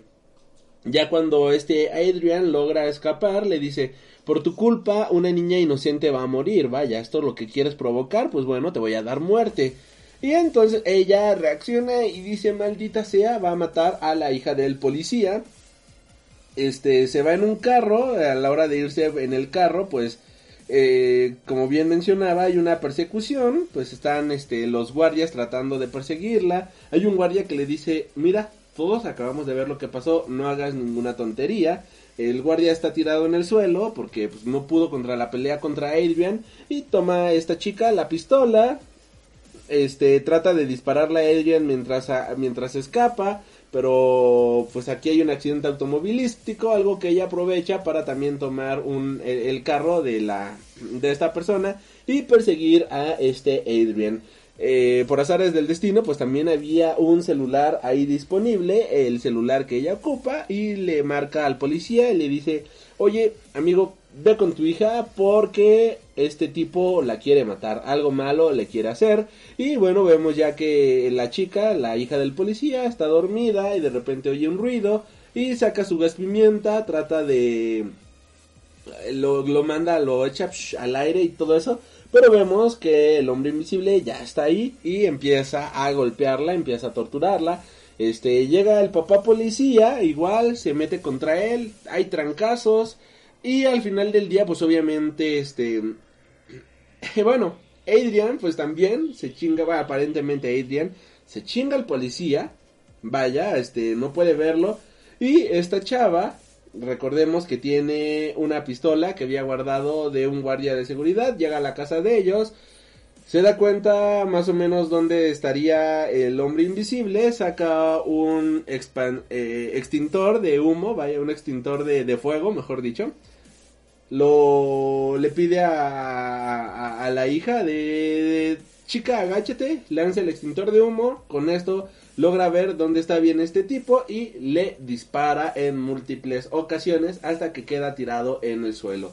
Y una vez que está tirado en el suelo, vamos a descubrir de que la persona detrás de la máscara no era Adrian, sino que era su hermano todo este tiempo. Y aquí yo pensé, no sé si tú también lo pensaste de, y si en realidad Adrian está muerto y toda esta idea fue de su hermano y él era la mente maestra detrás de todo esto, ¿tú lo llegaste a pensar, joven Miguel? Sí, sí, sí, yo de hecho imaginé que precisamente como el hermano era un maldito, probablemente había dejado en la calle a su hermano, ¿no? Y como él dependía del dinero de este cuate, este cuate ya, este, bueno, de, de, de Adrián, y Adrián pues le iba a dar una muy buena cantidad de dinero a su, pues, ex mujer por herencia, pues yo pensé que, pues, el plan era que matando a, también a la, bueno, o haciéndola creer que estaba loca para, o, incriminar, o, incriminándola de un delito, pues ella iba a perder este pues el dinero y él se iba a quedar con el dinero, ¿no? Yes, exacto, yo pensé casi lo mismo que tú y creo que toda la sala pensó exactamente lo mismo. Y aquí viene el primer plot twist porque pues primero era su hermano. Y algo que pues llega a ser medio sorprendente es que Adrian estaba según en un cuarto donde había estado aparentemente secuestrado. Entre comillas, ¿no?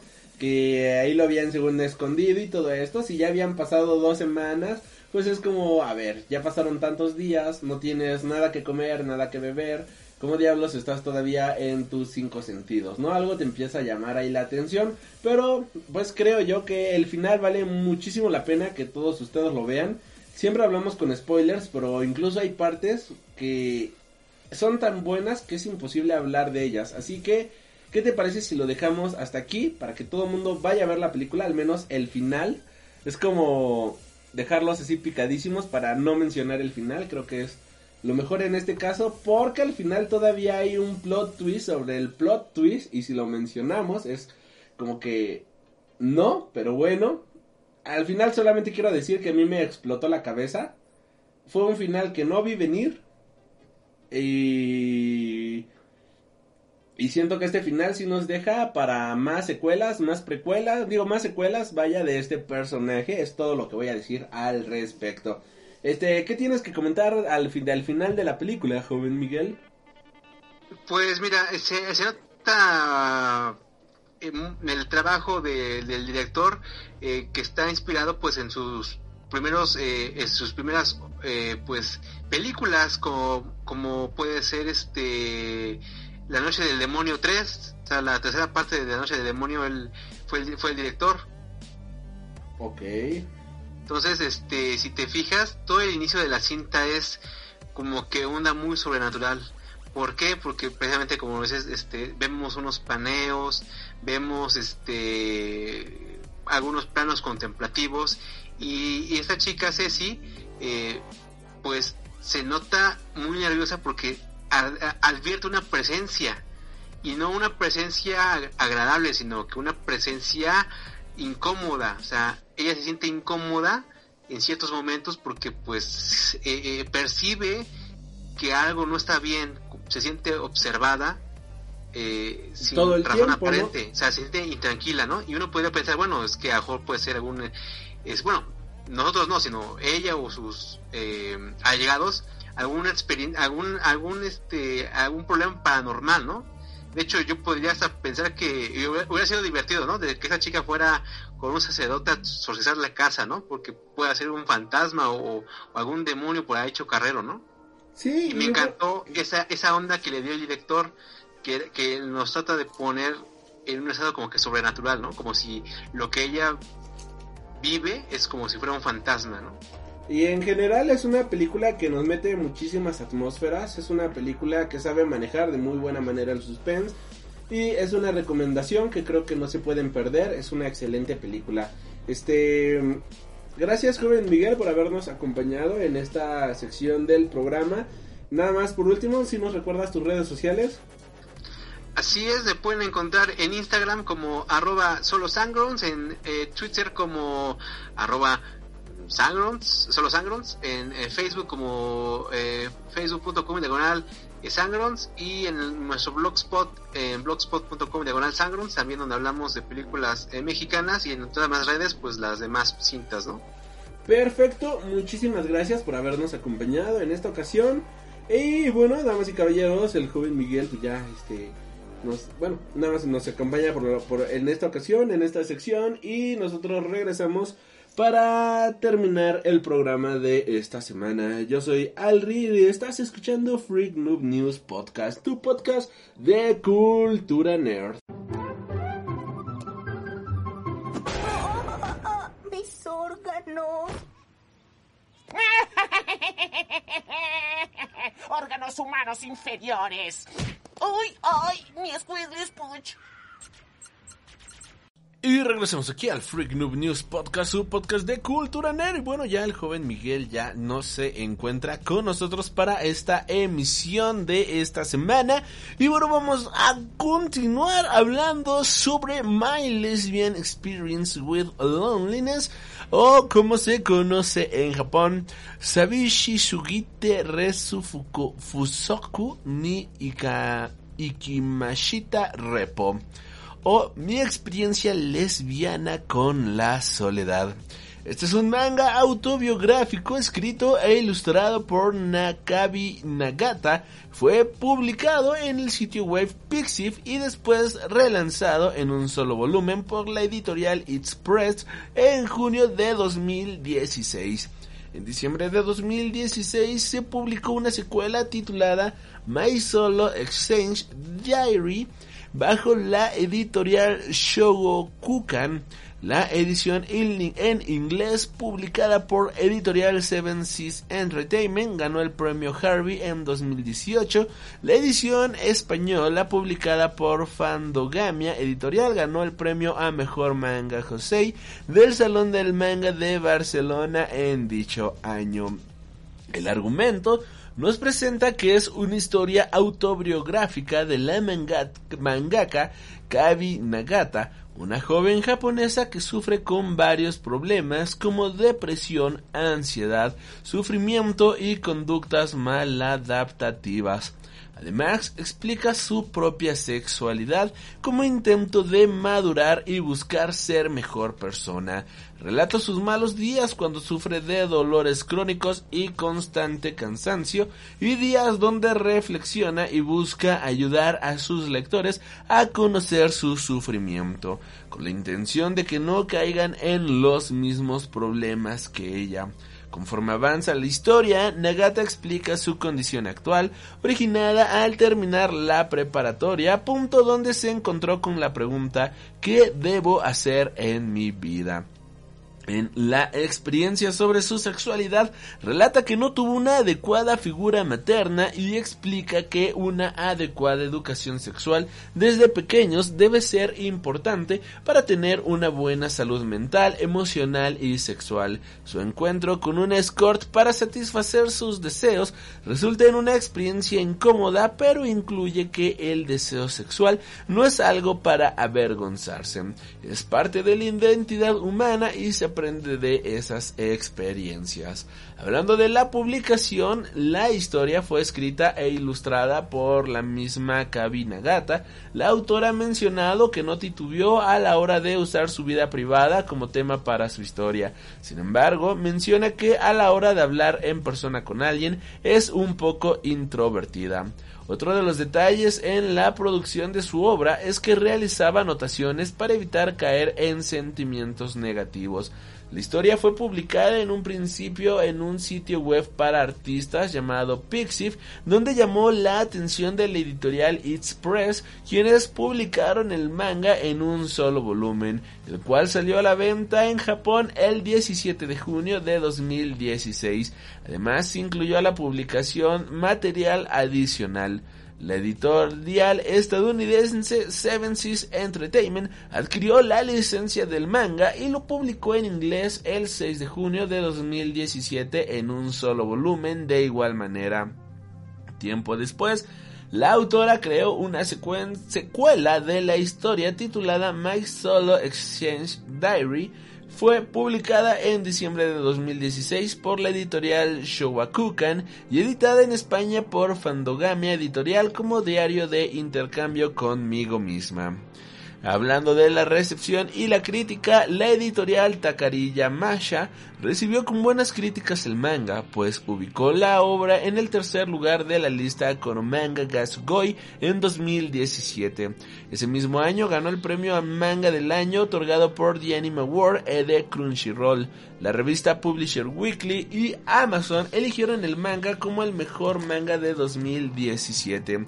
La revista Team Vogue incluyó al manga en la lista de las mejores obras para celebrar el mes del orgullo LGBT de 2017 y en su reseña describió la historia como emotiva y honesta. En 2018 ganó el premio Harvey en la categoría de mejor manga. El diario japonés Fukui Shimbun comentó que los pensamientos de la autora permanecen en la mente de los lectores al finalizar el manga. Y por último, el sitio web de entretenimiento Natalie calificó la historia como una disertación impresionante. Y no es para menos, sino que la historia viene siendo una obra tan personal que te puedes sentir identificado con ella sin ningún problema. Algo que a mí me encantó por completo de esta obra es que no sabía qué esperar, pero todo lo que ocurrió me ha dejado gratamente satisfecho debido a la manera en la cual nos van a poner los diferentes sucesos de la vida de esta autora en una escalinata que va desde lo más profundo de la depresión hasta lo más grande, hasta la lo lo grandioso que es poder vivir actualmente. Por ejemplo, hablando de esto, tenemos que ella inicia esta historia hablándonos que está en la cama con otra chava, está en la cama con otra mujer a la cual no conocemos, de la cual no sabemos de dónde venimos, no sabemos hacia dónde vamos y ni siquiera sabemos por qué diablos estamos ahí. Lo que sí sabemos es que hay un miedo y una inseguridad latente tanto en los paneles como en los diálogos que nos están presentando. Y a través de esta inseguridad es que comienza la autora a relatarnos cómo ha sido su vida desde que salió de la preparatoria. Una vida llena de inseguridades, una vida que le ha cerrado las oportunidades en más de una ocasión, una vida la cual a ella le pesa muchísimo poder continuar debido a que no logra comprender realmente quién diablos es ella misma. Se ha preparado para todo en la vida, pero jamás se preparó para aceptar quién diablos es. Y es que la educación sexual que ha tenido esta mujer a lo largo de su existencia, pues no ha sido para nada lo suficiente para poder aceptar su manera de pensar y esto hace que ella caiga en una depresión bastante grande porque no es algo que se vea con mucha naturaleza, no es algo que se vea de buena manera y al final del día pues termina siendo algo bastante, bastante deprimente la manera en la cual ella va a tratar de llevar su estabilidad emocional debido a que, pues, tiene ciertas laceraciones, digamos que se automutila, se hace daño a sí misma para de esta manera poder sacar toda su frustración hasta llegado cierto momento en el que se da cuenta de que esto está bastante mal. Nos explica que ella ya es una persona bastante mayor, está a punto de cumplir 30 años y no ha tenido relaciones sexuales debido al miedo que ella tiene, debido a la manera en la cual ella ha crecido, se ha restringido demasiado y comienza a experimentar con ella misma diferentes situaciones, comienza ella misma a darse a la idea de qué es lo que le gusta, qué es lo que le excita, qué es lo que realmente la motiva. A lo cual la respuesta es bastante obvia si, han le, si leyeron el, el título vaya de la propia obra y toman la decisión de contratar el servicio de una escort, tomando en cuenta de que ella jamás ha tenido relaciones y que no se lleva absolutamente bien con nadie, que es una persona a la cual le cuesta muchísimo socializar, pues el hecho de que ella pues esté eh, ¿cómo decirlo? Que, que contrate este servicio, pues es un gran paso para ella. Es algo que ya es necesario que haga para que de esta manera pueda experimentar por primera vez en su vida lo que significa tener relaciones sexuales y de la misma manera poder autodescubrirse a sí misma a través de una experiencia que toda la vida le ha sido reprimida. Y es así como llegamos al punto en el cual pues nos encontramos al inicio del manga y ocurre lo que tiene que pasar. Ella queda completamente horrorizada por lo que está ocurriendo. Ella está en shock. No puede creer lo que está pasando. Es la primera vez que está teniendo relaciones sexuales. Y peor o mejor aún, es con alguien de su propio sexo. Se imagina incluso a su madre en muchas ocasiones.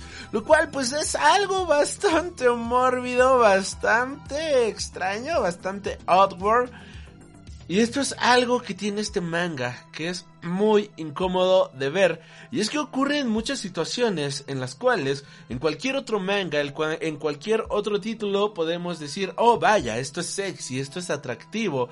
Hay dos mujeres besándose, esto es algo erótico, lo estamos viendo de una manera erótica, atractiva y sensual. Aquí vemos a dos mujeres besándose y tocándose y no sentimos para nada el erotismo, sentimos incomodidad.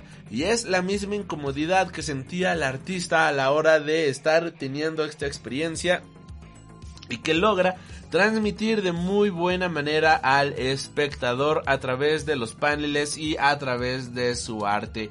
El cómic empieza, el manga, mejor dicho, empieza de una manera bastante deprimente y conforme va avanzando la historia nos vamos a dar cuenta de que conforme ella se va conociendo mejor, conforme ella va aceptando realmente quién es y conforme ella va aprendiendo más al respecto tanto de su vida como de su sexualidad, la cosa va mejorando, incluso empieza a haber chistes en esta obra. El primer el primer capítulo, todo el primer y segundo capítulo es completamente triste, es completamente negativo, incluso te hace llorar en más de una ocasión y te hace sentir mal en más de un diálogo porque piensas en lo injusto que es la maldita vida, porque piensas en que la cosa es realmente difícil, porque piensas en un millón de cosas que hacen que la situación esté completamente mal, que hace que la situación esté terrible.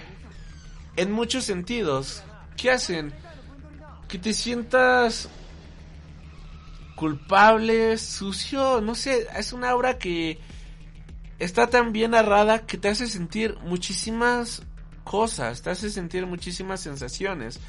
Y al inicio todas son sensaciones negativas, sensaciones que te dan ganas de parar de leer el manga, buscar al artista y abrazarla lo más fuerte posible, porque no puedes creer que alguien se la haya pasado tan mal en la vida.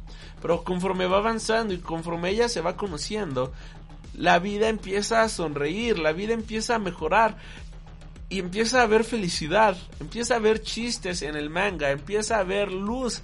Y es ahí donde todo empieza a mejorar, cuando logras conocerte y logras aceptarte tal cual como eres. A través de diferentes diálogos, la autora nos habla todo esto a través de la aceptación a través de todo un camino empedrado que tuvo que ocurrir, a través de todo un camino lleno de clavos que tuvo que recorrer para de esta manera poder llegar a ser quien ella es y de esta manera poder ser libre ante el mundo. Tiene una nueva experiencia sexual con otra escort y finalmente logra disfrutarlo, finalmente logra ser feliz y logra transmitir esta felicidad a los cuatro vientos y se puede sentir tan segura después de estar toda la vida en depresión y represión, logra finalmente contarnos su historia, logra finalmente contarnos quién diablos es y al final te das cuenta que el arco iris logra brillar para todos. Esta es una historia de autodescubrimiento, es una historia que cualquier persona, no importa si no perteneces a la comunidad LGBT, debes de leer sí o sí, porque es una obra que te habla al alma, es una obra, obra tan personal que es imposible quedar indiferente ante, ante gran majestuosidad.